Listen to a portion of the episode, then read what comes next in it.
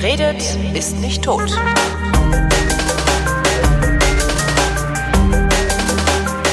Willkommen zu einer neuen Ausgabe der Flaschen und zwar der Weinflaschen mit Christoph Raffelt. Hallo. Und Holger Klein, hi. Ja, natürlich. Warte, ich muss Ja, das mal ne? au- ausblenden. Nicht hier. zu vergessen. ja, ich habe auch gedacht, mit, Da fehlt doch noch einer. genau, mit mir, Holger Klein. Es gibt so, es gibt so Radiomoderatoren, die reden so. Ich, das ist äh, die Sendung so und so. Ja, ja. Die Flaschen mit mir, Holger Klein. Ich finde, das klingt immer so ein bisschen komisch. Naja, Ja. wie man auch sagt. Die, So, die schreiben auch so komische Profile auf ihre Twitter-Accounts oder so. äh, hier privat. ja, das auch. So. Äh, Oh nee, ah, nee, wir, wir haben ja, wir hatten ja uns vorgenommen, direkt immer mit dem Trinken anzufangen, ne? So Ja, wir fangen erstmal mit, mit, wir fangen erstmal mit einem Aperitif an, würde mit ich einem sagen. Aperitif. Genau. Aperitif. mit etwas unkompliziertem Äh, das wäre dann vermutlich der Chaumwein, richtig? der Chaumwein. Drusian. Genau, Klingt Spumante. Spumante. Drusian klingt ja, Francesco. Ich krieg ja. den nicht auf. Wo ist denn da der Nupsi? Drusian, das hört sich so slowenisch an, ne? Ich finde, Drusian klingt irgendwie so, kennst du Stink, äh, Stinkfrucht hier, Durian. Ach, Durian. Ich denke immer an Balkan, wenn ich Drusian höre. Irgendwie an ein Balkan-Restaurant. Lustiger Bosniak. Drusian. Ja. Ich krieg den Drusian nicht auf. Das macht mich jetzt schon wieder fertig. Wo ist denn da Aber das? nicht, nicht durch die Gegend fliegen lassen. Ach so, ja, vielleicht sollte ich da jetzt nicht so dran rumzerren und schütteln, sondern Mhm. in aller sozialistischer Gelassenheit versuchen, das Ding sich Drehen. abzuknuppern. Genau. Ja, nee, ich habe, ich krieg die Kapsel gar nicht ab. Ach so. So, die Kapsel. Wir schaffen das Sonst schon. hätte ich gesagt, nimm einen Säbel, aber Ja, nimm den sehr. Ich habe nur einen. nimm den Säbel. Nee, ich habe gar keinen, muss man ja auch mal. Ich habe nur eine Axt, was vielleicht auch ein ganz spektakuläres Bild abgibt, wenn man. Der Chat sagt, er ist auch noch nicht so weit. Ich weiß auch gar nicht. Ach so. Jetzt, aber jetzt habe ich Der immerhin, Chat. immerhin habe ich die Kapsel jetzt ab. Jetzt schrauben wir hier und äh, begeben uns Ja, wir wieder haben ja auch keine Eile. auf dieses äußerst dünne Eis. Seit mir vor ein paar Jahren hier dieser Cremant um die Ohren geflogen ist, warten ja alle praktisch nur noch darauf, dass mir das nochmal Hm. Ja, passiert. ja, ja. Okay, Achtung. Ah, Das klang doch, das klang doch professionell hier. So.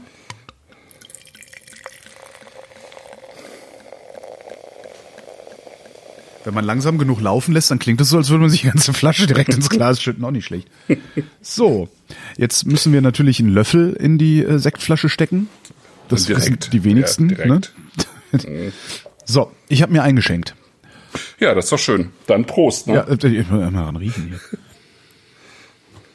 So, was trinken wir denn überhaupt? Fa- Fang, fangen wir doch mal damit an. Äh, fangen wir mal damit an. Was trinken wir? Also wir sind ja, ähm, wir machen ja so eine lockere ähm, Serie über italienische Weine. Ja. Und ähm, sind jetzt sozusagen vom ähm, von Südtirol, wo wir drei Sendungen mal gemacht hatten im, im Spätsommer, Herbst letzten Jahres, jetzt runter an den Gardasee. Und äh, Venetien, also der, der große Bereich ist Venetien und ein Teil von Venetien ist halt äh, das Prosecco-Gebiet. Okay. Ne? Das Und, heißt, Prosecco ähm, kommt aus einer ganz bestimmten Region und heißt deswegen Genau. Prosecco.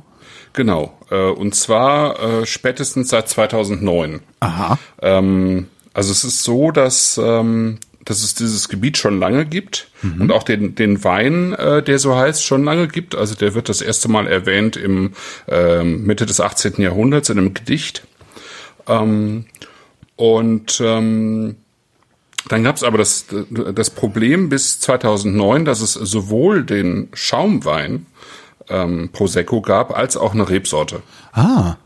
Und, und das äh, im, Prinzip überschnitt sich das. Also die Rebsorte, äh, die für den für Prosecco eben verwendet wird, äh, hieß eben auch Prosecco. Ähm, das haben sich dann aber einige Schlaumeier aus anderen Regionen Italiens zunutze gemacht und eben irgendwann auch Schaumweine erzeugt und fett Prosecco draufgeschrieben, obwohl es halt nicht aus der Gegend kam. Und da kam aber die dann haben- aber- sozusagen Aber die haben die gleichen Ja. Reben, also die gleiche Traube benutzt. Ja, also sie haben aus ja, der Prosecco-Traube Traube Prosecco benutzt. Mhm. gemacht, ab, kam aber nicht aus Prosecco. Okay. Nö, kam irgendwo aus Apulien oder so Okay. zum Beispiel. Ne? Und ähm, da gab's dann irgendwann gab's dann halt so eine riesen Prosecco-Schwemme, vor allen Dingen in Deutschland und im, im deutschen Discount, Ich äh, wo dann irgendwann klar war. Ne? Also ähm, erstens, da Gab's gab's auf jeder Prosecco, Party gab's nur noch Aldi Prosecco zu nur noch Aldi noch Prosecco für, für 2,49. Ne? So. Und ähm, da haben natürlich am meisten eben die Winzer drunter gelitten, die aus diesem Ursprungsgebiet kommen. Ne? Und das Ursprungsgebiet ist schon ziemlich groß. Also es hat so, ich meine, 20.000 Hektar. Aha. wenn nicht sogar mehr. Ne, ich also könnte hinhauen, 20.000 Hektar. Und ähm, aber es, es, gab halt immer mehr Prosecco auf dem Markt und äh, die haben sich dann in der Art und Weise dagegen gewehrt, dass äh, die ähm, Italiener ein neues Weingesetz gemacht haben 2009, in dem dann äh, die Verwendung des Namens Prosecco nur noch für die DOC, also mhm. für, ähm, für, das äh, ähm, Herkunftsgebiet, ähm, verwendet werden darf. Und ähm, die Rebsorte heißt jetzt Glera. Mhm. Äh, dieses, das ist auch nicht neu. Es gibt ja für Rebsorten immer zig Bezeichnungen. Ne? Ähm, das heißt, das, was früher in, in Sizilien Prosecco hieß, muss jetzt Glera heißen, damit die keinen Prosecco mehr ja, abfüllen genau. können. So ist es. Genau so ist es. Und das hat tatsächlich äh, den, ähm, dem Prosecco-Gebiet sehr geholfen. Ich wollte gerade fragen, hat's geklappt, weil es ist immer ja, noch hat, Italien. Das hat ne? super geklappt. Ja, das hat super geklappt. Ähm, und das hat so gut geklappt, dass nämlich äh, du beim Aldi eigentlich kaum noch Prosecco bekommst, mhm. zumindest keinen vernünftigen ähm, Spumante. Ähm, also es gibt ja da noch die Unterscheidung zwischen Spumante und Frisante, also zwischen Schaumwein und Perlwein. Ne? Ähm, weil die eben so gut äh, ihren äh, Prosecco mittlerweile auch nach England und in die USA und so weiter verkaufen, dass die sozusagen diesen Discount-Markt überhaupt nicht mehr nötig haben. Ja. Ähm, also insofern hat das sehr gut funktioniert, ja, cool. in der Tat. Und ähm, das Kerngebiet von diesem großen Prosecco-Gebiet ist das kleinere äh, Conegliano Valdobbiadene. Mhm. Und das ist ähm, das sind im Prinzip zwei Gebiete, die so ein bisschen zusammengefasst sind, 15 Gemeinden. Und ähm, das, was wir heute trinken, stammt eben aus diesem kleinen Kerngebiet. Und ähm, das ist dann sozusagen nochmal eine Qualitätsstufe höher. Das ist dann eigentlich eine äh, DOCG das steht auch hinten drauf, ne? Äh, Valdobbiana de Prosecco Superiore, Denominazione de Origine Controllata e Garantita. Das ist sozusagen dann die, die Top-Qualitätsstufe. Ähm, Was ist der Unterschied zwischen Spumante und Frizzante? Verzeihung, zwischen Spumante mhm. und Frizzante. Ja, das ist tatsächlich, also im, im Deutschen heißt es halt Schaumwein und Perlwein. Ja. Und das sagt's eigentlich äh, aus. Ne? Also ein, ein Schaumwein schäumt richtig aus der Flasche, ähm, weil er halt einen höheren Druck hat. Mhm. Ähm, um die sechs Bar, so viereinhalb bis sechs Bar. Und ein Perlwein hat halt deutlich weniger, äh, zwei bis drei Bar äh, Druck und ähm, eine gröbere Perlage und äh, der wird ein, äh, ein, deutlich einfacher hergestellt. Ein Schaumwein ist ja ähm, hat ja eine zweite Gärung. Ja. Ähm, ich sag mal, ein klassischer Schaumwein hat, macht die zweite Gärung in der, in der Flasche, also wie ein, also wie ein Winzersekt oder ein Champagner mhm. und so. Ähm, bei Prosecco zum Beispiel ist es typisch, die äh, äh, Chamat-Methode oder Martinotti-Methode äh, zu benutzen, nämlich eine Tankgärung zu nehmen. Ähm, sprich, ähm, du hast den schon vergorenen Wein im Tank äh, komplett voll, ne, so dass ähm, also sozusagen komplett reduktiv, ohne, ohne Luft. Und mhm. dann wird halt ähm, CO2, äh, Quatsch, dann wird, Entschuldigung, dann, dann wird der ganze äh, Wein nochmal mit ähm, Hefe und Zucker versetzt. Mhm. Und äh, dann passiert das sozusagen, was äh, bei einem guten Sch äh, Schaumwein in der Flasche passiert, passiert halt da im Tank. Das ist das nicht so, ähm, das ist nicht so ähm, elegant wie äh, später ein Champagner, ne? Und verliert wahrscheinlich dann auch schneller sein, sein Schaum, also seine Perlage. Ja, genau. Das heißt, wir haben jetzt im Glas einen Frizzante. Mhm. Nein? Nee, nee, wir haben jetzt im Glas einen Spumante. Okay. Nee, also das, was ich gerade erzählt habe, ist sozusagen die, äh, die einfache Schaumweinherstellung. Ja. Bei einem äh, Frisante, also bei einem Perlwein, wird einfach äh, das CO2 in den Wein reingepumpt. Mhm. Im Prinzip wie bei einem, bei einem ähm, Sprudelwasser. Mhm. Ne? Also der, der Schaumwein äh, nach dieser Chamat-Methode, die, das, was wir jetzt im Glas haben, ist nicht so edel und elegant wie ein ähm, Schaumwein, der jetzt, ich sag mal, zwei Jahre oder fünf Jahre eben im Keller lag. Also wenn wir jetzt die letzte Sendung nehmen, eben der Riesling-Schaumwein von Emich Batterieberg, ne? Mhm. Ähm, der hat ja ein paar Jahre im Keller gelegen und der hat halt die zweite Gärung in der Flasche gemacht und je länger das dann ähm, das Ganze dann im Keller liegt, desto feiner wird dann auch die Perlage. Ne? Und bei dieser Tank-Gärmethode äh, ist es einfacher. Aber ein Prosecco ist ja auch ein einfacherer Schaumwein. Ja. Äh, bis auf eine ganz kleine Menge ähm, sozusagen Top-Prosecco, die dann auch äh, nach der klassischen Methode produziert werden. Aber ich wollte jetzt einfach mal so einen einfachen, einen typischen Prosecco. Hm. Ne? Und der typische Prosecco ist eigentlich auch das, was wir haben mit der ähm, äh, Süße Ich wollte gerade sagen, ist immer ein bisschen süß, ne? Ja. Genau, das ist ein Extra 3. Ähm, und Extra 3 ist, heißt ja extra trocken ja. Äh, eigentlich übersetzt, aber das so hat man halt extra trocken vor 100 Jahren getrunken. Mhm. So kam das ja eigentlich, dass man irgendwann Dry hatte, das war so um die äh, 30 Gramm, ne? Ja.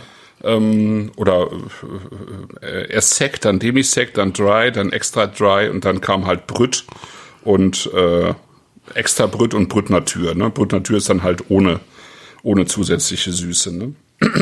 Und das, was man so normalerweise trinkt, halt an Schaumwein, äh, ich sag mal, ja, normalen Schaumwein, ähm, was wir so trinken, ist halt Brüt, so 6 bis 12 Gramm. Und der hier hat 18 Gramm. Und das ist so ein typischer Prosecco-Süße. Also ein Prosecco ja. trinkt man äh, eigentlich ein bisschen süßer als, äh, als jetzt wir unsere also so wir ständig unsere Champagner. So wie wir ständig, ja. genau, unsere, unsere Champagner und Sekte. Ja. Ähm, aber warum trinke ich dann den Prosecco? Oder ist es vielleicht einfach nur kein Wein für mich, weil er mir eigentlich zu süß ist? Oder äh, vielleicht, ja. Also, also es ist eigentlich. Ähm, ich also ab jetzt mit dem, also er ist wirklich, ich finde den, ich finde den ganz, ganz, ganz elegant, ganz saftig, ganz lustig. Ja. Aber äh, eine der ersten Assoziationen, die ich hatte, war, oh, das macht Kopfweh. Hm, okay. ja, ich glaube, das ist. Ähm, es ist so ein äh, so, so ein bisschen halt so ein Nebenbei-Schaumwein und ähm, der funktioniert dann auch wieder ganz gut, wenn man wenn man einfach ähm, so ein bisschen Antipasti auf dem Tisch hat. Mhm. Ähm, ja, und zwar jetzt nicht eben ähm, hier ähm, Sagen wir jetzt nicht Austern und Muscheln, also mhm. diese hart, härteren Sachen, sondern eben tatsächlich so italienische Antipasti, ne? so mit ein bisschen Schinken und gegrilltes äh, Gemüse und so. Ja, gegrilltes Gemüse, das das funktioniert alles super damit. Mhm. Und das puffert dann auch ein bisschen die Süße und ähm, und es gibt ja auch viele Leute, die einfach gerne so ein bisschen Restsüß trinken und ähm, sich das ja offiziell nicht so ganz eingestehen. Ach, ich ja eigentlich auch. Äh, also ich, ich bin ja ein mhm. großer Freund davon. Äh, also eigentlich sollte man nur noch auslesen trinken, mindestens, finde ich. Aber das ist jetzt wieder eine, eine andere Sache. also mindestens, ne? Also man kann ja auch ruhig noch mal die, die Trockenbeeren Spätauslese äh, dazu mhm. nehmen. Aber äh, in, im Schaumwein habe ich es dann doch lieber knackiger.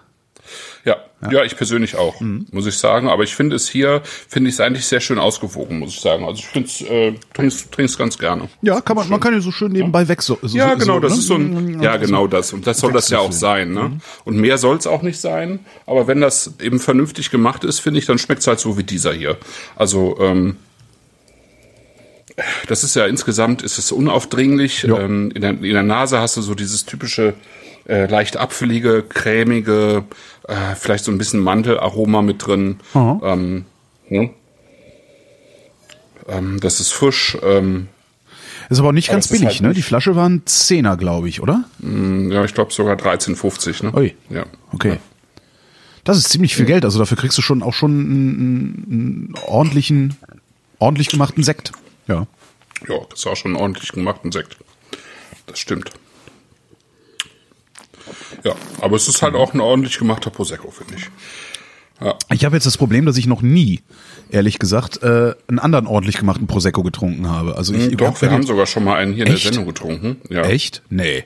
Ja, doch. Krass. Ich muss mal gerade gucken, in welcher es war, aber ich glaube, wir hatten eine Schaumweinsendung mit einem Cava. Das war, glaube ich, die, wo mein Cava ähm, tatsächlich einen, ähm, einen Korkfehler hatte. Ein Cava ist auch ein Prosecco? Nee, nee, wir hatten eine Schaumweinsendung mit so. drei verschiedenen Schaumweinen. Und einer davon war ein ähm, Prosecco. Ich muss mal gerade gucken, das kann ich mich nicht mehr richtig dran erinnern. Ich glaube, ich muss mal mehr Prosecco trinken, damit ich verstehe. Ja, vielleicht. Also es gibt wirklich sehr unterschiedliche Prosecco. Ja. Es gibt ähm, also der der ursprünglichste ist wahrscheinlich der sogenannte Colfondo, den findet man nur noch sehr selten. Das ist ähm, so ein bisschen, also das ist wie Methode Ancestral oder Methode Rural, mhm. wo du ähm, äh, sozusagen die älteste Art und Weise, wie man überhaupt Schaumwein macht. Äh, man lässt einen Wein angären, und dann füllt man ihn sozusagen, dann mischt man das alles mit mit dem mit der vorhandenen Hefe ja. ähm, und ähm, packt das in die Flasche rein und verschließt die Flasche und dann gärt er halt in der Flasche weiter. Ne? Sowas hatten wir ja auch schon mal ähm, als Sekt von ähm, aus Rheinhessen. Frag mich von, nicht. Du weißt doch, du äh, sollst mich nicht ja, fragen, ich weiß. Ja. weil ich doch. Ja, aber manchmal fallen mir ja dann selber. Ich bin ja so schlecht mit Namen. Ich frag mich ähm, aber ich komme gleich drauf. Eieiei, mhm. manchmal ist es wirklich schlimm. Ähm, Äh, Weingut Bäder, jetzt habe ich es wieder. Ah. Genau. Vom Weingut Bäder. Ach Mensch, äh, von dem habe ich sogar noch eine Flasche hier. Ja. Januar vorletztes Jahr, da hatten wir diesen Method Ancestral. Ja. Und äh, das heißt dann eben im, bei Prosecco heißt es Colfondo, da hat man dann ja unten noch so eine Schicht Hefe in der Flasche, weil die halt äh, da drin gelassen wird. Die wird ja nicht äh, degorgiert, wie man das normalerweise bei einem Champagner oder so macht, ne? sondern das bleibt dann einfach da drin. Das kann man dann aufschütteln. Ähm, oder ja, und dann sozusagen diesen naturtrüben, hefigen ähm, Prosecco trinken oder man lässt es halt unten drin, je nachdem, wie man das haben möchte. Ne? Und dann gibt es ähm, eben diese ganze Batterie von äh, einfach, einfachsten Frisante, die alle immer mindestens extra drei haben, aber eine deutlich pappigere Süße als Das der ist- jetzt hier. Das ist halt das, was ich, was ich von Prosecco erwarte eigentlich, wenn, wenn Ja, ne, ja, also, ja, ja. ja, Weil er halt auch immer noch diesen, natürlich immer noch äh, auch einen gewissen Ruf hat, den er sich versaut hat Ja. ähm, oder den Mann versaut hat. Ähm, ja, ähm, also das ist bestimmt noch ein Problem und ähm, Braucht wahrscheinlich dann jetzt auch einfach mal zwei Jahrzehnte wie der Riesling, braucht ein der wieder auf die Zeit, Füße ne? kommen musste. Ne? Ja. Naja, eben. Denke ich auch. Ja. Und dann gibt's halt äh, sozusagen die, die oberste, die, die, die Top-Geschichten, die heißen dann Rive. Äh, Rive ist so eine, ein altes Wort aus der, aus der Region für Steillagen, glaube ich.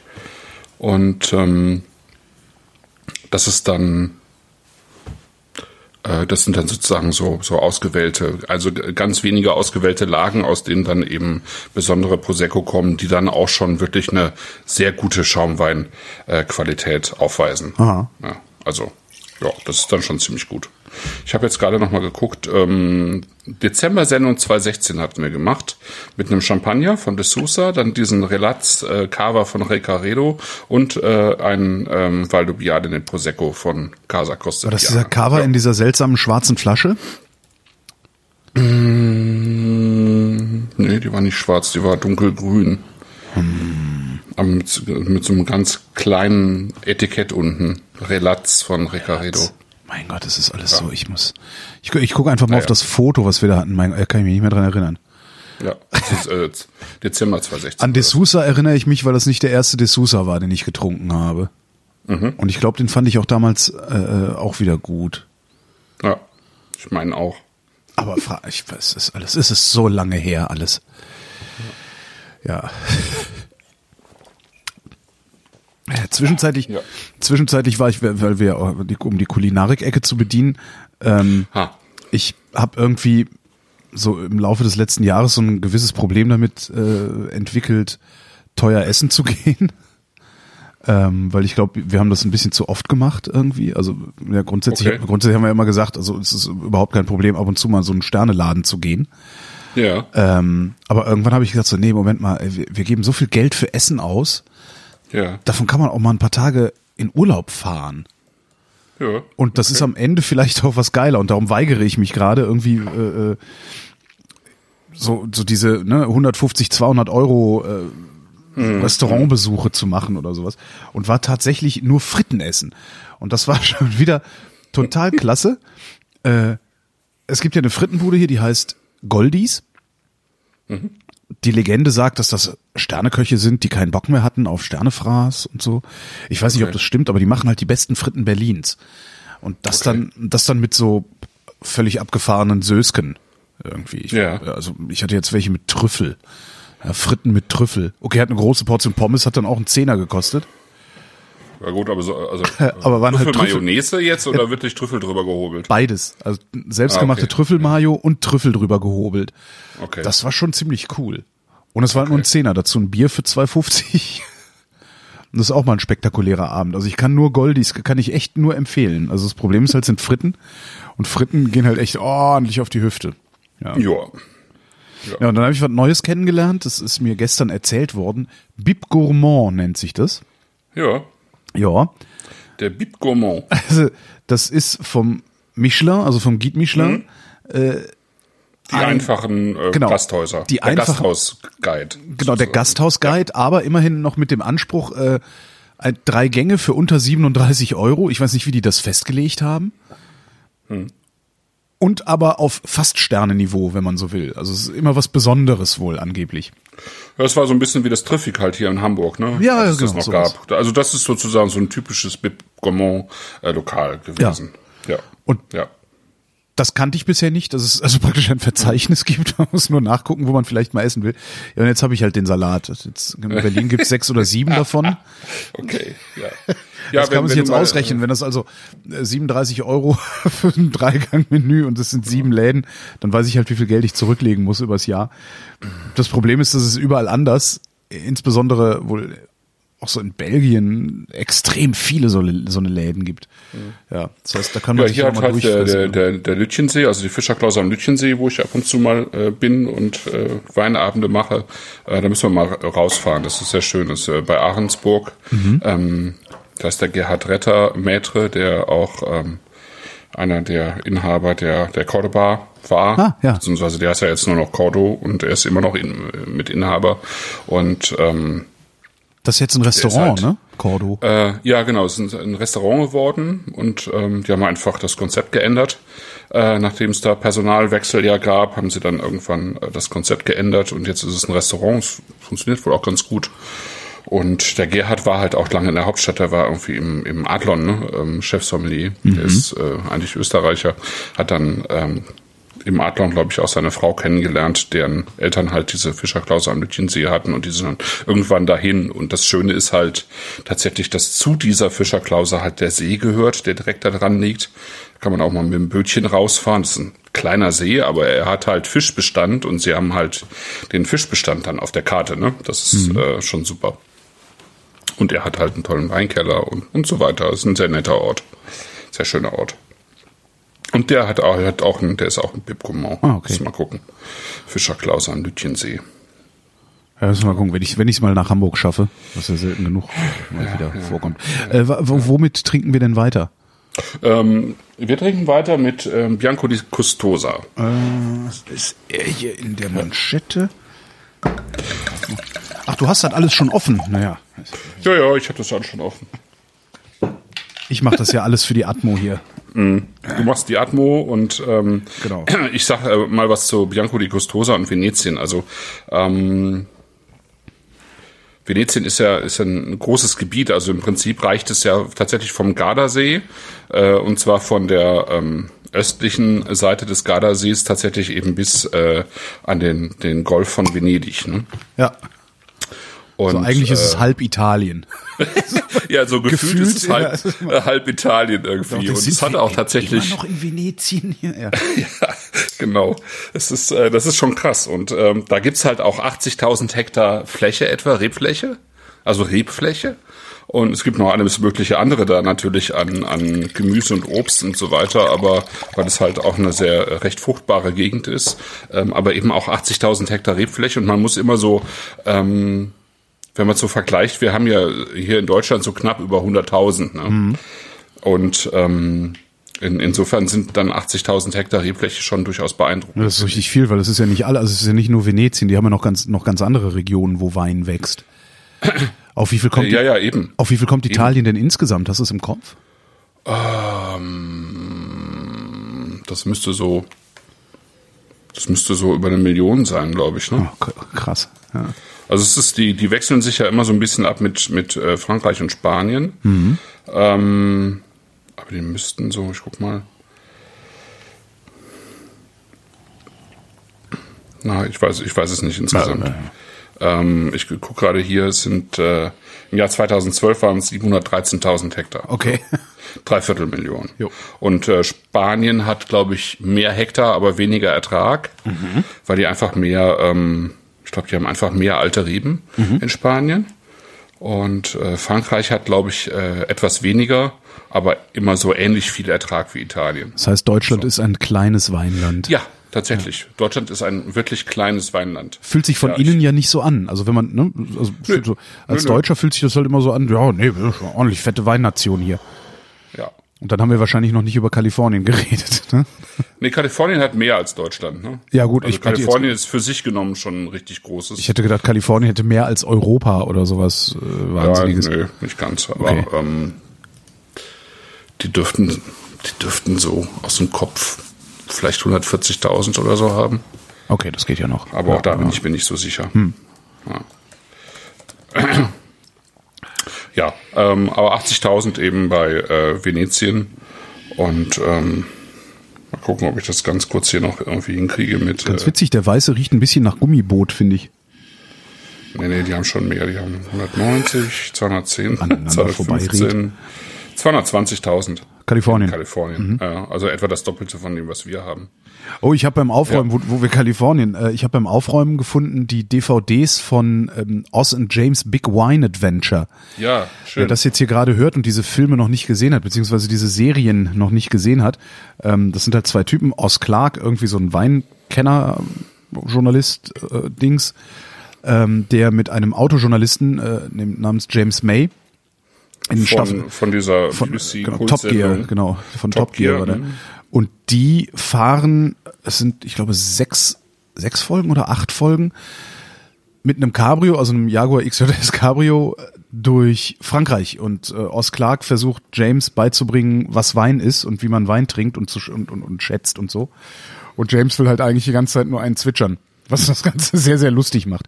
Und in der zweiten Staffel sind sie nämlich in Kalifornien unterwegs. Und das, ich habe festgestellt, man kann das nochmal gucken. Also das hat Spaß gemacht, das Ja, ein ne? zweites Mal zu sehen. Ja. Also falls du das noch Ja. irgendwo hast, äh, guckst dir noch mal an. Ansonsten bringe ich es nächstes Mal mit, dann kannst du es haben, weil ich hab Nee, ich habe das auf die, ich habe das hier auch tatsächlich in okay. der äh, die die beiden Reisen auf Ja. auf DVD. Ja, ja. Ja. Genau. Hm. Äh, wo war ich? Genau, ich war bei, bei Venetien. Ich wollte noch mal so kurz sozusagen umreißen, äh, worum es eben bei Venetien geht. Es sind irgendwie, es gibt halt extrem viel Landwein, aber es gibt halt auch 43 ähm, Qualitätsweinanbaugebiete. Davon haben wir halt jetzt drei äh, heute im Glas, nämlich ähm, äh, Prosecco, ähm, Bianco di Custosa ähm, und eben auch Valpolicella. Ne? Und ähm, nächste, äh, in der nächsten Sendung werden wir dann eben noch Suave mit dabei haben Ja. und Chiaretto. Ähm, und dann haben wir sozusagen nächstes Mal noch Lugana mit dabei. Das ist ja auch so ein Oh, der Chat, der Chat hat zweimal Kork. Mist. Oh. Ja. Krass. Das ist, das ist schon echt eine miese Quote. Das ist eine schlechte Quote. Ja. ja. Also ich habe Meiner ist in Ordnung. Der soll auch so bitter, ne?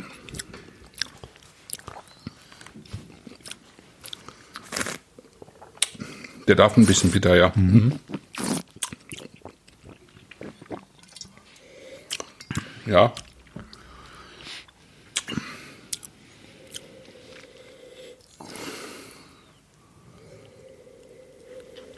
Aber ich finde meinen auch nicht ganz in Ordnung, ehrlich gesagt. Woran würde ich erkennen, dass meiner nicht in Ordnung ist, wenn er nicht in Ordnung wäre? Ich weiß nicht, ich habe ich hab halt auch so, ein, so, ein, äh, so eine nasse Pappe in der Nase. Oh, nee, habe ich überhaupt nicht. Aha. Mhm. Mal frisch So einen ganz leichten Hauch von Walnuss, ähm, von so einer unreifen Walnuss mit dabei. Also es ist tatsächlich auch nicht, es ist nicht viel, es ist ähm, so ein bisschen, aber es ist irgendwie Ich, ein meine, ich bisschen habe störend. ich hab jetzt eine Woche Erkältung gehabt, vielleicht rieche ich es nicht, aber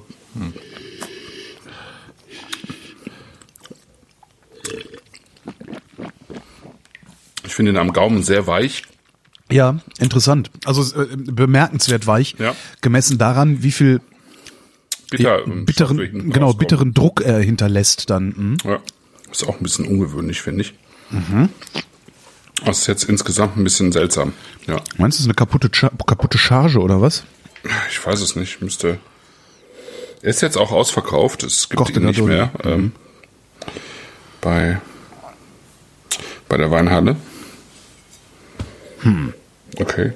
Tja, schwierig zu sagen. Also, ähm, Was hast du denn erwartet, wie er wäre? Also ich habe, äh, also das Also Bittere- vielleicht- vielleicht gehört das ja so. Bit- Also- ja, ja, das Bittere funktioniert schon. Ich kenne den Wein halt nicht. Ach so, okay. Ähm, ich habe ihn vorher noch, also ich kenne Bianco di Gustosa, aber ich kenne jetzt diesen speziellen Wein nicht. Mhm. Ähm, also das Problem, das die, die, äh, diese Weine ähm, im Allgemeinen haben, ist, ähm, dass sie, dass es totale Mainstream-Weine sind. Ja? Deswegen habe ich die Sendung auch einfach gemacht, weil wir im Prinzip sechs, äh, also in dieser und in der folgenden Sendung sechs Weine haben, die eigentlich äh, bei ambitionierten Weintrinkern einen extrem schlechten Ruf haben. Oh, Ja, ja. darum haben wir die so billig gekriegt, ne? Nee, ich wollte halt zeigen, dass das auch anders geht. Ja. Ja, das ist halt wie, ähm, äh, wie bei dem Lambrusco, den wir auch schon hatten. Ne? Mhm. Auch der Lambrusco hat einfach noch einen äh, extrem schlechten Ruf und trotzdem gibt's halt Winzer, die äh, ähm, in diesen, diesen Appellationen sehr schöne Weine machen. Und ähm, das geht halt auch, dachte ich, beim ähm, beim Bianco di Custosa oder beim Lugana. Ähm, Lugana ist so ein bisschen sowas wie, wie der äh, übliche Grauburgunder, der hier so äh, getrunken wird. Ne? So der Zu Grauburgunder der, der Münchner Schickeria. Ne? Der- der- Genau, den die Münchner Schickeria zu kalt trinkt. Ja, genau. So, ne? Und äh, der Valpolicella ist ja auch so ein, so ein typischer, ähm, eigentlich so ein bisschen verachteter Rotwein, ne? Äh, weil er halt so ähm, Billige Pizzeria-Wein. Ja, genau. Und Suave sowieso. Ja. Mit Suave habe ich Und, Weißwein ähm, trinken angefangen. Ja, aber auch in der Pizzeria. Äh, ja, das kann gut Nee? sein, ja. Genau. Und Bianco di Custosa ist äh, sozusagen so, wird gerne so, so ein bisschen als der kleine Bruder des äh, Lugana äh, genommen. Ja, also wenn es gerade keinen Lugana gibt, dann trinkt man halt Bianco di Custosa. Es ist ähm, der ist so ein bisschen offener in in der Rebsortenwahl. Also ein Lugana ist immer ein Trebbiano. Trebbiano di Suave und der Bianco di Custosa, da ist das ist so eine Mischung aus äh, Trebbiano und Garganega und da kann auch so ein bisschen, da kann selbst ein bisschen Chardonnay mit dabei sein, aber nur sehr wenig. Und so ein bisschen Cortese aus dem Piemont und Tokai Friulano aus dem Friaul, äh, ist so ein bisschen offener. Aber es ist halt auch äh, ein, im Prinzip ein Wein vom Gardasee, der so ein bisschen ähm, und das passt hier eigentlich auch, der so ein bisschen äh, weich ist, der so ein bisschen duftig ist und der halt auch so ein so ein bisschen diese diese ähm, diese apfelige, äh, Ja. apfelig börnige ähm, Aromatik hat. Ne? Und das wird halt meistens ähm, dort äh, sozusagen gepusht durch natürlich so eine durch Kaltvergärung, ja, wo man die Aromen noch mal zusätzlich pusht, durch ähm, natürlich durch eine ähm, durch eine kontrollierte ähm, Gärung mit mit ähm, Zuchthäfen. Ähm, was hier auch der Fall ist, ne, das ist, äh, ist auch ähm, also sozusagen eher ein, eher technisch gemachter Wein. Ähm, aber ähm, eben ein, ein unkomplizierter, es ist ein unkomplizierter Gardasee-Wein, wenn man so will. Na, wir werden keine Freunde mit dem. Also Nee, ne? so, nee, ist nicht, ist nicht meins. Also, Nee. Meiner hat auch keinen Kork, das ist, ich habe das jetzt äh, für mich. der ist okay. Also ich würde Ja. den, ich würde den alleine nicht trinken. Also ich würde den nicht solo trinken, ich würde den zu was zu essen, zu was Ja. zu essen dazu tun. Und wenn's Grillen ist oder so, ich glaube, da könnte man ganz gut zum Grillen trinken. Äh, ja, also auch hier wieder, ich hatte es äh, auf dem äh, äh, kurzfristig nochmal in, in, auf die Website gepackt, ein ähm, so ein typischer Antipasti-Plattenwein, äh, so ein italienischer Antipasti. Auf jeden Fall äh, funktioniert dazu super. Es ist einfach auch ein ähm, so ein Frühlings-Sommerwein. Ich glaube, es ist mit dieser Weichheit, mit dieser Zartheit, wenn man so will, auch ein guter Spargelbegleiter, ähm, ähm, weil er eben keine so ähm, so harsche Säure hat, ne? Es ist ja wirklich, also das mit dem mit den Bitterstoffen müsste man mal gucken, aber es müsste eigentlich auch funktionieren. Aber es ist schon ein sehr für sich genommen ein sehr einfacher Wein. Ja. Ja. Ja, hat auch, auch wenig, wenig Länge, ne? Also ist sofort weg, Ja. wenn du runtergeschluckt Ja, hast. ja, Ja. ja, Das heißt, den lagert man auch nicht, ne? Den kauft man und säuft den. ja, genau, genau. So ist es.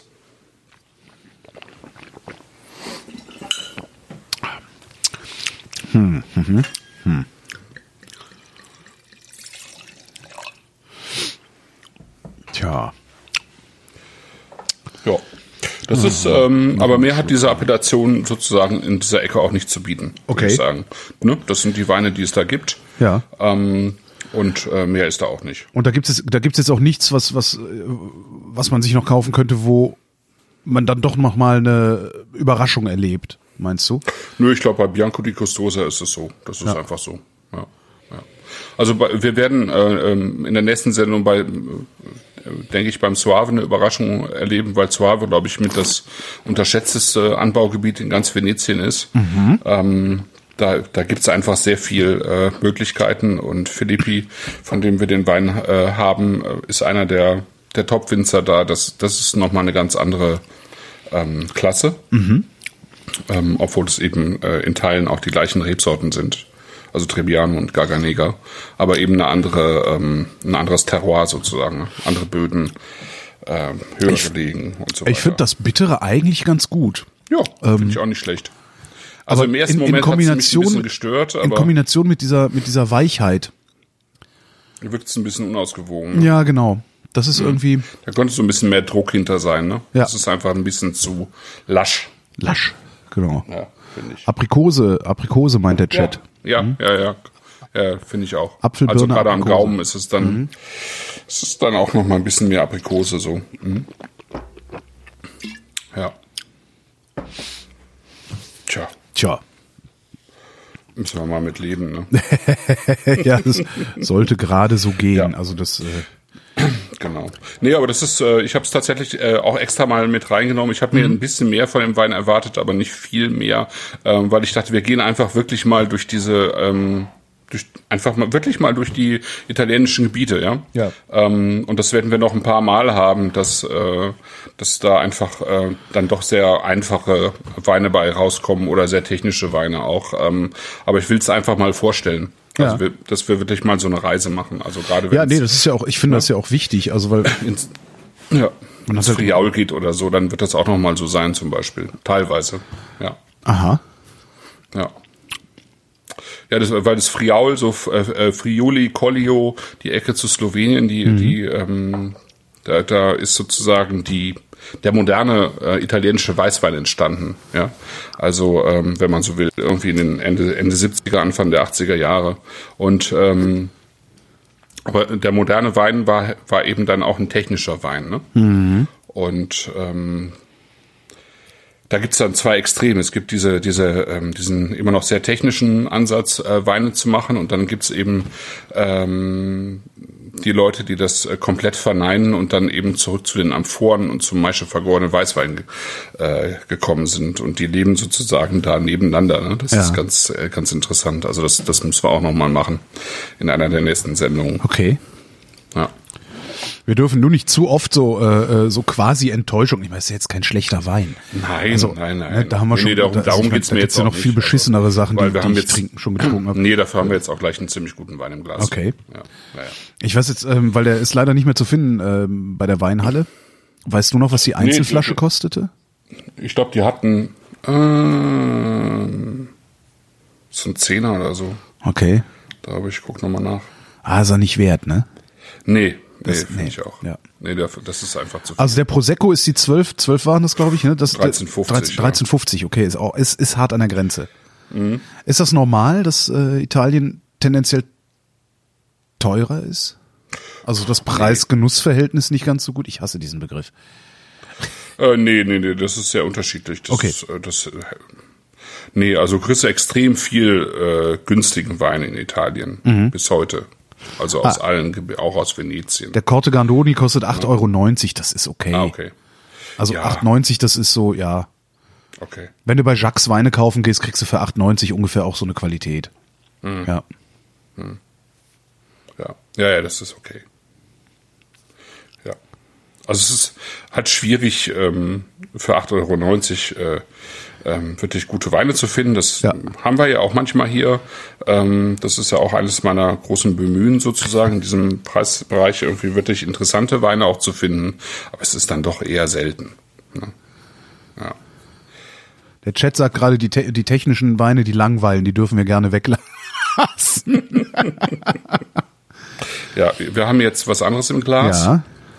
Ähm, auch das Valpolicella äh, hat äh, Den so ein- bisschen diesen Ein Verwandter von mir, ein Verwandter von mir immer, äh, wenn man dann italienisch essen war, äh, gesagt hat, ja, und äh, einen, einen halben Liter von dem Valporticello. Ah, ja. Valporticello. Eigentlich sollten wir einen Wein machen, der Valporticello heißt und den irgendwie für einen glatten Zehner verhökern oder so, irgendwas Mieses. So Jauch. Ja, guck doch mal, ob, der- ob, ob der Name nicht schon längst geschützt ist. Stimmt. Weil auf die Idee schon ein paar andere Leute gekommen sind. Ja. Zweifelsfall mein Onkel, ja. Ja, sehr schön. ja. ja, ähm, das ist irgendwie, Valpolicella ist auch ganz, also das, es ist ganz interessant, die Geschichte. Ja. Ja. Valporticello.de ist noch zu haben. Ich glaube, da, da könnte man ganz gut irgendwie. ja, dann Chris, hast du nachher äh, hast du noch irgendwie Probleme mit, mit der italienischen Regierung, weil die, Oder der Mafia. genau, genau, schön Wein haben sie hier. Wie viel verkaufen sie denn davon? Wäre doch schade, wenn ihren Reben was passiert. Ja. Oh ja, das ist nochmal ein ganz anderer Schnack jetzt. Ja. Auch wieder ein bisschen Gummiboot. Gummiboot mit Kräutern. Gummiboot mit Kräutern ist schön, ja.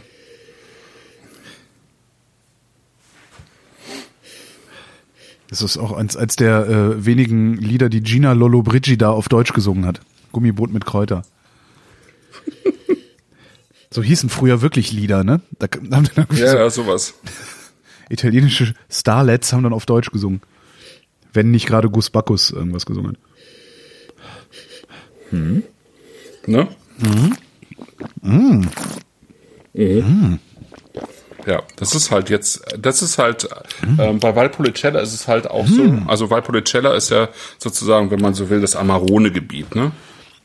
Es gibt, ähm, es gibt im Prinzip dort äh, drei ähm, Arten von Wein, wenn man so will. Es gibt noch ein paar mehr, aber grundsätzlich gibt's den äh, Valpolicella, ähm, der aus dortigen Rebsorten äh, gewonnen wird, die man sonst im, eigentlich nicht kennt, weil sie nur da vorkommen und weil sie halt auch nirgendwo auf den Etiketten stehen. Ne? Ja. Das ist äh, normalerweise Corvina, ähm, Rondinella und Molinara, was man sich sehr schön dadurch merken kann, dass es im Prinzip kurvig, rund und mollig ist. Ah ja. Cor Corvina, Rondinella und Molinara. Okay. Und von der Corvina gibt's noch eine Variante, die heißt dann Corvinone. Und ähm, aus diesen Rebsorten entsteht der Valpolicella und der Amarone. Ähm, und dazwischen gibt's sozusagen noch den ähm, Valpolicella Ripasso, der äh, im Prinzip erstmal sozusagen als Valpolicella ausgebaut wird. Und dann schüttet man, wenn, wenn der einmal durchgegoren ist, schüttet man ähm, den Trester vom Amarone rein. Und dann gärt er nochmal nach und wird dann so ein bisschen volumiger, ja, Ja. weil der halt äh, Trester bekommen hat von Reb, äh, von von Trauben, die vorher angetrocknet und konzentriert waren, weil der Amarone ist ja ein Wein, der äh, extrem mächtig ist, weil er halt sehr spät gelesen wird. Und dann werden die Trauben, wenn man es klassisch macht, in ähm, kleine ähm, sozusagen in so kleine Holzschuber gelegt. Und dann werden die in offenen äh, Räumen dann nochmal über mehrere Wochen oder Monate, also in Luft, Luft äh, durchzogenen Räumen, dann nochmal getrocknet. So dass dann eben äh, das Wasser rausgeht und die Trauben an sich halt nochmal viel intensiver sind in der, in der Konzentration der Frucht und des äh, Alkohols. Und dann werden die halt vergoren und dann entstehen normalerweise so Weine von 15 bis 16 Prozent Alkohol, äh, die aber eben normalerweise knochentrocken sind trotzdem aber von der Alko vom Alkohol her und von der Fruchtkonzentration recht süß wirken. ne? Das ist eigentlich ein Amarone. Und ähm, Cala Bionda ist äh, für mich deswegen so besonders. Also zum einen machen die halt einen äh, handwerklich sehr guten biologischen äh, Weinbau mit biodynamischen Ansätzen. Ähm, also sehr aufwendige Weinbergsarbeit.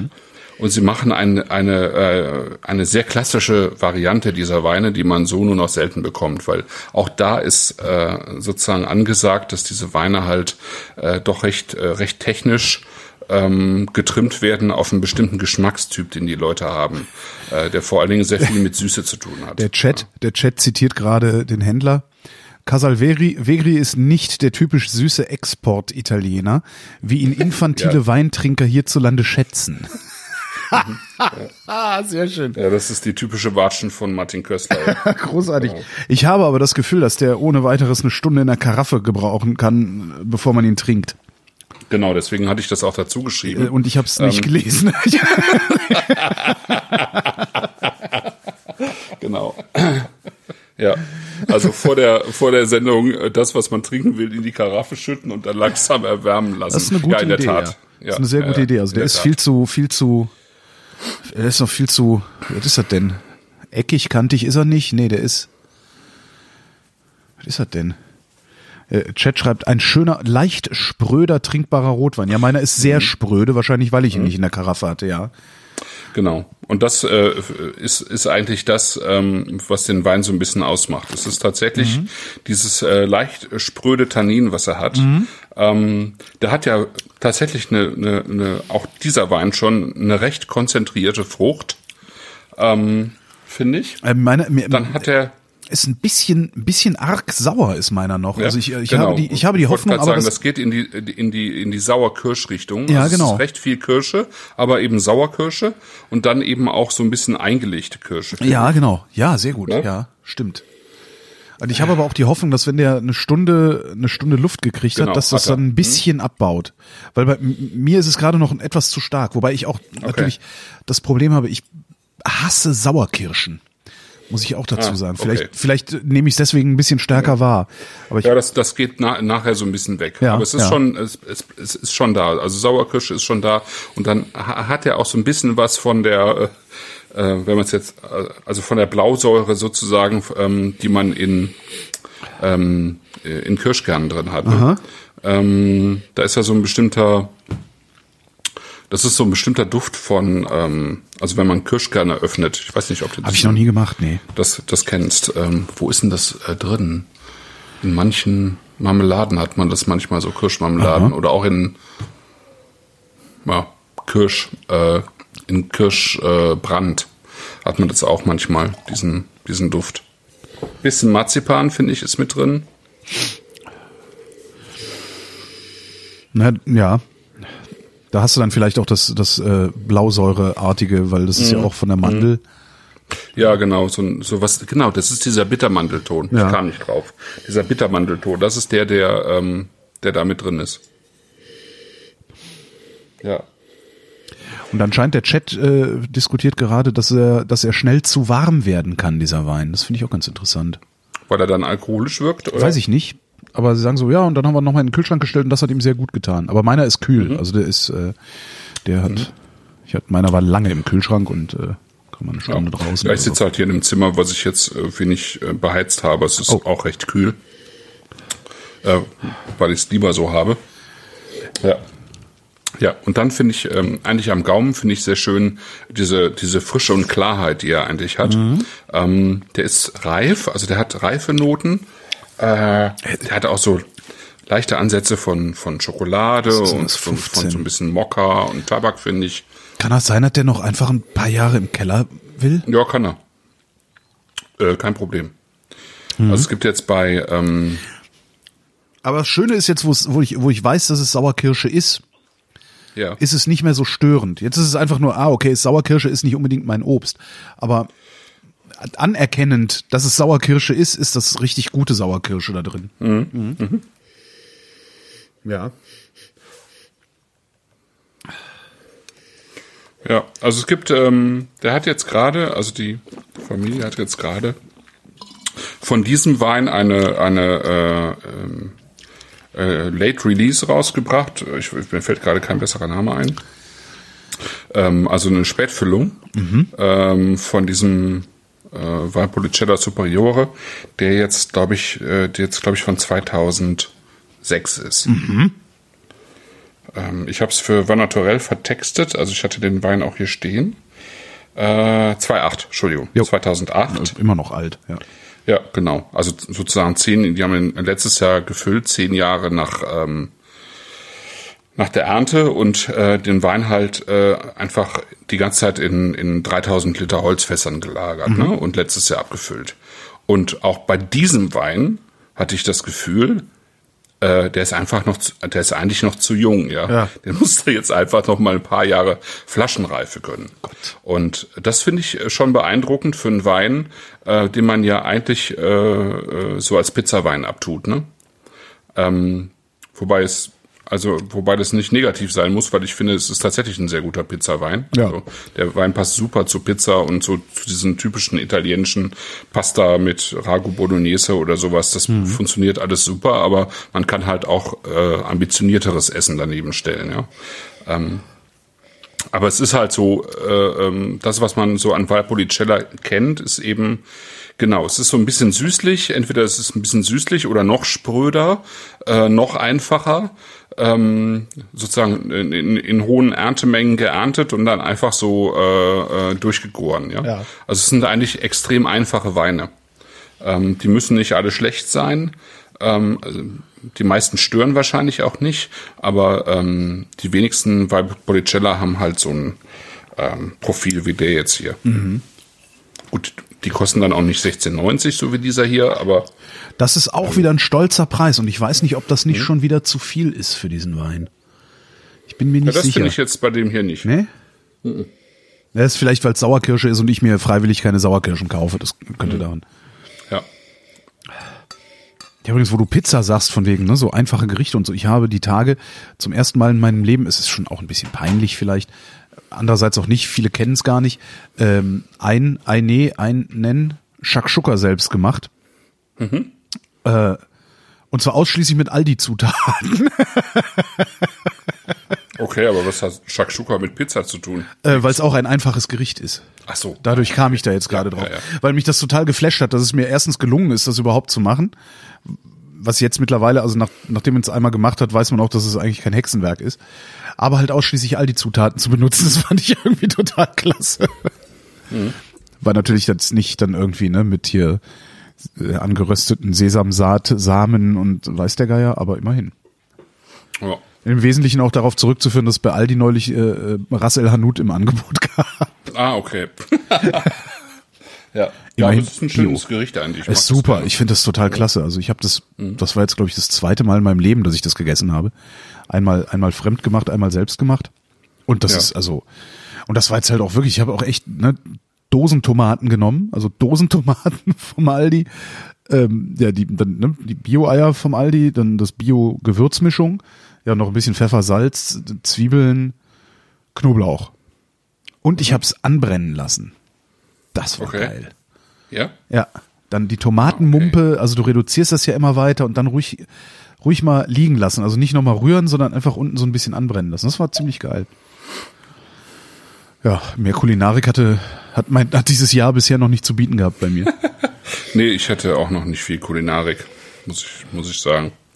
Das hat sich auch sehr in Grenzen gehalten, aber ich hatte auch irgendwie auch noch keinen guten Jahresanfang. Das war irgendwie alles äh, von im Wesentlichen von Stress geprägt. I, nee, bei mir gar Ja, nicht. ja doch, total. Also voller Hacke. Ich glaube, so einen Scheiß Januar hatte ich schon lange nicht mehr. Oh wow, echt. Ja, Nee. ja, es ist. Ja. Nee, ich habe bisher tatsächlich, also ich habe Glück gehabt mit diesem Januar. Also ich habe irgendwie, ja, es gab wenig zu arbeiten. Es sind auch einige Termine geplatzt, wo eigentlich Aufnahmen vereinbart waren, aber das hat dann nicht geklappt. Und das führt dann halt dazu, dass du dann hast du irgendwie so einen Tag freigeräumt für irgendeine Auftragsproduktion und dann kriegst du einen Tag vorher gesagt, so, nee, geht leider nicht. Ja, und dann habe ich halt hier gesessen und Nase gebohrt. War eigentlich ganz nett. Weil sonst jammer ich ja immer, dass ich zu viel am, am Hals habe. Ja, ja, eben, eben. war ja, das ist doch schon mal schön. Ich Ja, ja, würde total. mir das auch wünschen, aber äh, es war halt so gar nicht. Ich meine, die Sachen sind für sich genommen alle gut gelaufen, aber es ist, äh, es war einfach zu viel des Mhm. Guten. Ja. Und das erst schon am. Jahresanfang, naja. Ja, ich, das ist so hinübergeglitten. Ne? Ich so, habe okay. überhaupt keinen, ich habe überhaupt keine richtige Pause gehabt. Ne? Ich habe irgendwie drei Tage Weihnachten frei gemacht und das war's. Ne? Und das ist eigentlich nicht das, äh, was ich mir vorstelle zwischen zwischen den Jahren. Ja. Andererseits, ähm, ich bin selbstständig. Das Ja. Ganze muss laufen und Ja. es läuft. Ne? Also Ja, und wir werden nicht jünger und die Rente steht irgendwann vor der Tür und ne, ja. Mm, Ja, genau. Naja, eben. Ja, okay, das, das war mal. Jetzt haben wir uns runtergezogen, Sendung. aber glücklicherweise haben wir noch Alkohol da, ne? Noch Alkohol da. Ja, okay. Das war jetzt nach, äh, nach den beiden äh, Top-Sendungen November, Dezember, war das mal so ein bisschen Bodensatz. Nein, Ja. das, das ist jetzt zu viel gesagt, aber ähm, also zu negativ. Aber So, es, das war ähm, zumindest Erdung, war das jetzt. Ja. Erdung, ja. genau. Erdung. Wobei, wie gesagt, ich finde den Valpolicella sehr, sehr schön. Ich mag den Wein total gerne. Ähm, Und äh, ich mochte auch den Prosecco ähm, gerne, aber es ist halt, es, ist, es sind jetzt keine Knallerweine, Prosecco probiere ich nochmal hier. muss man sagen. Ja, ich bin mal gespannt, was, äh, was ähm, Kada zum Valpolicella sagt. Entschuldigung, zum Valporticello sagt. Ähm, weil die Sau saure, Saures sehr mag. Ja. Ja, also ich, ich finde es gerade sozusagen als Antwort auf den üblichen Valpolicella finde ich super, aber eben genau deswegen, weil er diese Säure hat, diese, diese, ähm, diese Frische dabei behält, die auch dieses Spröde hat, aber trotzdem reif. Also es ist halt, halt kein unreifes Tannin, sondern es ist ein reifes, sprödes Tannin. Es ist wie so ein altes Holz, was man in den Wein gelegt hat, so ein bisschen. Ne? Und das, das mag ich schon sehr gerne. Und auch diese Kombination aus, ähm, aus Noten, die eigentlich süß sein könnten, also Ja. wie Kirsche, Schokolade, Marzipan, äh, das könnte ja alles sehr süß sein. Stimmt, aber ja. es ist hier alles sehr trocken. Ja. Und das, äh, das finde ich eigentlich toll. Und auch äh, da muss ich sagen, um sozusagen noch eine äh, Lanze zu werfen, es ist halt auch ein Essensbegleiter. Ja. Das muss man bei allen drei Weinen sagen. Es sind keine, eigentlich keine Solo-Weine. Ja. Wobei man Prosecco natürlich immer so als diesen Nip-Aperitif nimmt äh, auf Partys. Aber es ist auch, das ist eigentlich kein Solo-Wein, sondern eigentlich auch ein typischer ähm, Antipasti-Begleiter in Mhm. Italien. Ja, so wie in Italien fast alle Weine eigentlich Zum Essen Frankreich auch werden? Essensbegleiter Ja. sind, genau. Ja. Wenn die Italiener irgendwas anderes trinken, also äh, äh, dann trinken sie eben Wasser oder ein Bier, Mhm. aber eben eigentlich keinen Wein. Das machen wir Deutschen halt, ne? Wir trinken einfach so Wein. Aber die Spanier, die Portugiesen, die Franzosen, die Italiener, die in Anführungsstrichen, aber äh, die trinken eigentlich das alles immer zum Essen. Da ist ja auch ordentlich Alkohol drin. Also es ist eigentlich auch gar nicht dumm, äh, nur zum Essen zu trinken. Ne? Ja, ja, gerade weil es, wenn, wenn dann noch die Sonne brennt, ne? Ja, genau. genau. Ja, ja. Ja, Der Prosecco ist ganz interessant. Der, der, der macht sich ein bisschen, wenn er länger offen ist. Kann das sein? Irgendwie- das bin ich von solchen Weinen nicht so gewohnt. Darum bin ich gerade ein bisschen irritiert. Kann natürlich auch sein, dass durch, die, durch den sauren vorher. Nö, aber es ist ähm, eigentlich sollte ein vernünftig gemachter also Wein mit Luft und mit ein bisschen Wärme immer gewinnen und Mhm. nicht verlieren. Und wenn es ein scheiße gemachter Wein ist, dann verliert er definitiv. Ja. Ja. So. Dann bin ich echt mal auf die nächste Sendung gespannt. Ja, ich freue mich sehr auf den Suave, weil ähm, das ist schon einer der. Ach komm, wir machen die nächste Sendung einfach direkt mit. nee, machen wir nicht. Nee, machen wir nicht. Äh, die nächste Sendung gibt's schon in zwei Wochen. Äh, ja, ne? Zwei oder drei? Nee, Sind zwei. Nee, zwei Wochen, tatsächlich. schon, ne? Zwei Wochen sind das. Ja, cool. Ähm, am 13. Februar 2019 um 20.30 Uhr, da setzen wir uns wieder zusammen. Mhm. Hm. Der Weiße ist gar nicht so schlecht. Ich habe jetzt gerade nochmal den Weißen probiert. der ich merke, di Custosa? genau, ich merke gerade so, gar nicht so übel.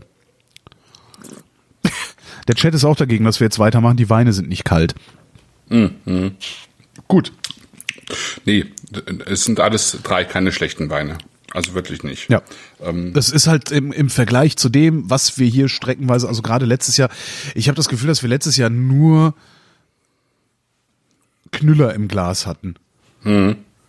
ja, dann ist man doch ein bisschen. Man, man, man, man ist halt verwöhnt, ne? Das ist halt Verwöhnt. so genauso wie mit diesem, mit dieser Schmerzgrenze beim Kauf einer Flasche Wein, wo du auch sagst irgendwann Mhm. so, naja, also den 10 Euro Wein trinke ich aber nur am Wochenende und irgendwann erwischst du dich halt mittwochs und hast dann den 15 Euro Wein im, Ja, im Glas. Ja, ne? ja. ja. Ja. Nee, stimmt schon. Das stimmt. Nee, insofern ist es auch gar nicht schlecht und ich finde es auch, ja, ich finde es auch gut. Äh, Uns bildet halt auch ähm, tatsächlich diesen, diesen Landstrich so ein bisschen ab. ja. Ähm, und das tatsächlich auf einem vergleichsweise hohen Niveau, das muss man echt sagen. Also, und äh, wenn du bedenkst, also wenn das sozusagen das hohe Niveau ist, dann kannst du halt auf der anderen Seite auch sagen, also es gibt eben Valpolicella, Amarone gibt's auch noch, noch ambitioniertere Weingüter, ja. Ja. Also da gibt's auch, äh, äh, da gibt's auch Valpolicella, der kostet 70 Euro die Flasche, aber das sind dann zwei oder drei Winzer, mehr nicht. Ne? Aber dann muss man halt auch sagen, da sind 80.000 Hektar. Und wenn das hier ähm, sozusagen aus dreien der bekannteren Regionen mit die besten Weine sind, dann kannst du dir halt vorstellen, was es da im niederen Bereich alles an, ähm, an äh, Kochwein. Tankware und Tankware, Kochwein ja, Ja, das ist so. Ja, Ta- Es ist Tankware, das ist äh, zum großen Teil Tankware immer noch, ne? so wie das in, in Rheinhessen äh, auch immer war in den letzten Jahrzehnten und auch immer noch ist. Ne? Also ich meine, wenn wir Weine aus Rheinhessen ähm, trinken, dann sind, äh, sind das die oberen 10 Prozent und die unteren 50 Prozent, die verkaufen ihre Weine weiterhin ähm, mit Reben, Fass. Reben shoppen weiß, ja. Ne? Also da muss man sich auch keine Illusionen machen. Ne? Ja, und so ist es halt im, im, in Venetien auch, denke ich.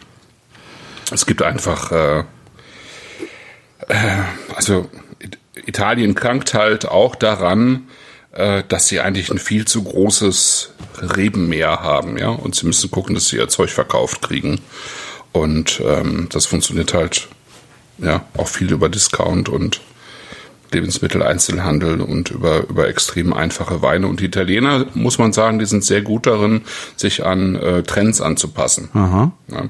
Also zum Beispiel der, äh, ein Trend ist zum Beispiel äh, recht süße Rotweine zu verkaufen. Und ähm, davon lebt auch äh, äh, das, äh, eben das Valpolicella ein Stück weit. Ähm, weil man eben diesen Valpolicella und gerade diesen Ripasso, also ne, wo man diese diesen Trester vom Amarone dann reinpackt, ähm, der hat dann halt so eine gewisse Süße ähm, und ähm, das ist halt in und das machen jetzt andere äh, andere Anbaugebiete halt nach. Ne? Im Chianti kriegst du solche Weine, vor allen Dingen aber in Apulien, also Primitivo mit, sag mal 10%, 15% Restzucker, ja, zum Beispiel. Wer kauft den? Ist das im Wesentlichen das Inland oder wird der im Wesentlichen exportiert? Ich glaube im Wesentlichen exportiert. Also geh, geh mal, äh, geh mal tatsächlich in, in Discounter in den Deutschen und kauf mal ähm, Primitivo. Ja? Ja. Einfach mal eine Flasche Primitivo kaufen. Manchmal steht dann auch so, stehen dann auch so kryptische Ripasso-Geschichten da drauf. Äh, ähm, irgendwas, was so. Ich guck, so ich guck mal bei mir im Aldi. Ja. Die, die haben ja, Die, die tun zumindest neuerdings so, als hätten sie ordentliche Weine. Hm. Die haben da irgendwie, irgendwie ein neues Design, auch das, ja, irgendwie sieht Aldi edler aus. Hm. Das ist ganz komisch. Ja, muss ich auch mal gucken. Ich habe hier ja auch Aldi Nord. Natürlich. Ich Ja. bin ja im Norden. Nee, aber das ist, das ist äh, die, dieser Trend zum, äh, zum süßen Rotwein. Das ist halt in in USA schon lange so, weil die halt ja auch süß essen.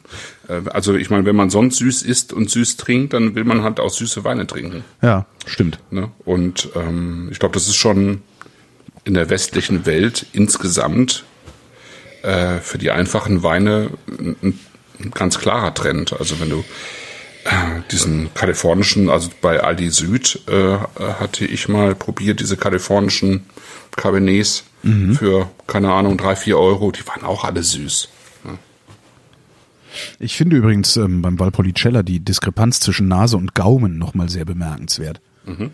Weil die Nase, also aus der Nase würdest du erwarten, einen süßen Wein zu bekommen tatsächlich. Ja, Wie genau. du eben schon sagtest, das ist Marzipan und so. Ja.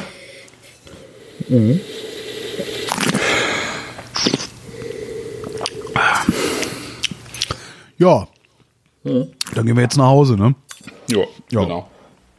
Ähm, also wie gesagt, Hörerschaft, nächste Sendung schon in zwei Wochen, also am Mittwoch, dem 13. Februar 2019 ab 20.30 Uhr. Ähm, ich versuche, die hier, also interessiert ja keinen, die die live zuhören, haben es ja gehört und die, die das als Podcast hören, interessiert Genau, mich, wann, wann ich es Lugana, veröffentlichen will. Suave und Chiaretto, also Genau. einmal zweimal weiß und einmal Rosé. Ja. Ja, ja dann, Christoph, ja. vielen Dank. Ne? Bis in den Februar. Tschüss. Danke Ähm, Tschüss. auch.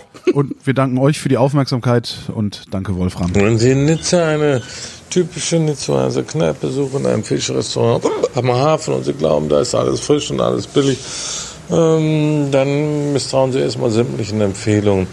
Es gibt tatsächlich ein Restaurant, das ist Cassin. Äh, Es ist zwischen all diesen Hafenrestaurants, wo man auch auf der Terrasse sitzen kann. Ich meine, auf der Straße sitzen kann. Und es ist alles schön und pittoresk und touristisch. Und das hat man sich eigentlich vorgestellt und man glaubt, das ist dann besonders gut. Und Cassin hat einen Vorteil tatsächlich, der Mann ist so eingeführt, er ist der Älteste am Ort, am Platze. Alle Fischer kennen ihn und wenn sie frische Fische bringen, dann ist er der Erste, dem sie diese anbieten. Deshalb sind die Fische bei ihm besonders frisch. Das heißt, die Chance, einen alten Fisch zu kriegen, einen vergammelten Fisch, ist bei ihm geringer als woanders. Punkt. Damit erschöpfen sich seine Qualitäten. Absolut.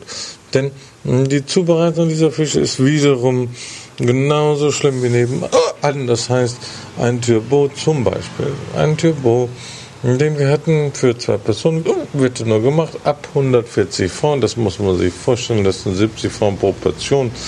Das war ein Baby-Typ, ähm, durchgekocht und mit Aioli, sehr ordinär und äh, ohne irgendwelche Kunstfertigkeit, außerdem noch schlecht rangiert und alles Mögliche. Es lohnt einfach nicht, dort zu essen, weil der Preisunterschied ist, fehlen die 15 Prozent, die neben draufstehen.